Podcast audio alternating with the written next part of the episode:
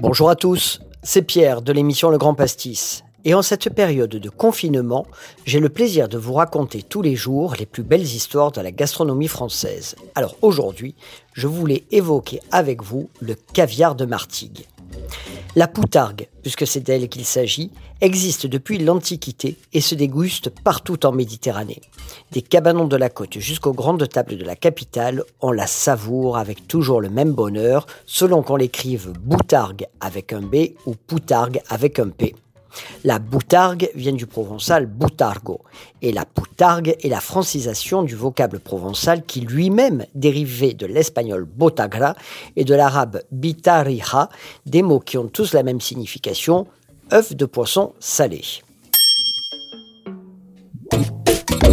L'arrivée en terre gauloise de la poutargue est mentionnée dans un livre de 1782, sobrement titré Histoire de la vie privée des Français depuis l'origine de la nation jusqu'à nos jours. Mais déjà, en 1607, dans le comté de Provence, on parlait de ces œufs de mulet salés et séchés comme un produit qui donne soif. Et en 1770, le dictionnaire portatif du commerce enfonçait un peu plus le clou en précisant que cette spécialité se faisait à huit lieues de Marseille, dans un lieu nommé Martègue.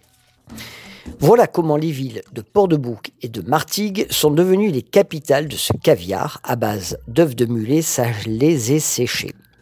La fabrication demeure artisanale. Chaque poutargue est constituée d'une paire de poches d'œufs provenant de mulets capturés en Méditerranée. Mais la raréfaction de ce poisson oblige souvent à en importer de Mauritanie. Les femelles pleines sont délicatement prélevées et ne doivent absolument pas être blessées. C'est la phase la plus délicate d'une fabrication au demeurant fort simple. Les poches sont ensuite rincées à l'eau froide, essuyées et mises au sel pour perdre leur eau. Ensuite commence la phase de séchage au soleil où les poutargues s'aplatissent régulièrement pour obtenir leur forme définitive. Enfin, il faudra attendre encore quelques jours durant lesquels la saveur s'affirme et on pourra enfin les consommer. Tranchez finement sur des toasts avec un filet d'huile d'olive ou du citron, râpez sur des spaghettis ou des tagliatelles à l'huile d'olive avec un trait de jus de citron. La poutargue, c'est aussi très bon en lamelles sur une omelette juste chaude ou simplement comme ça avec un verre de vin blanc sec à l'apéritif.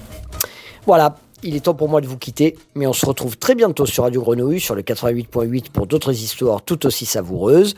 Et en attendant, je vous donne rendez-vous sur le site legrandpastis.com en vous souhaitant un très bon appétit.